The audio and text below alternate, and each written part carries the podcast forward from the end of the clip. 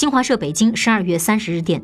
朝鲜劳动党委员长金正恩二十九号在劳动党七届五中全会上要求大力发展经济、改善民生，并表示要采取积极主动措施，保障国家主权和安全。分析人士指出，朝方此前将今年年底设定为朝美对话的最后期限。多次敦促美方在年底前拿出令朝方满意的解决方案，但是双方始终无法弥合在一系列核心问题上的分歧，导致对话停滞不前。展望明年，半岛局势依旧波谲云诡，变数重重，各方相向而行，坚持政治解决原则，将是阻止朝美对话从僵局滑向危局的关键。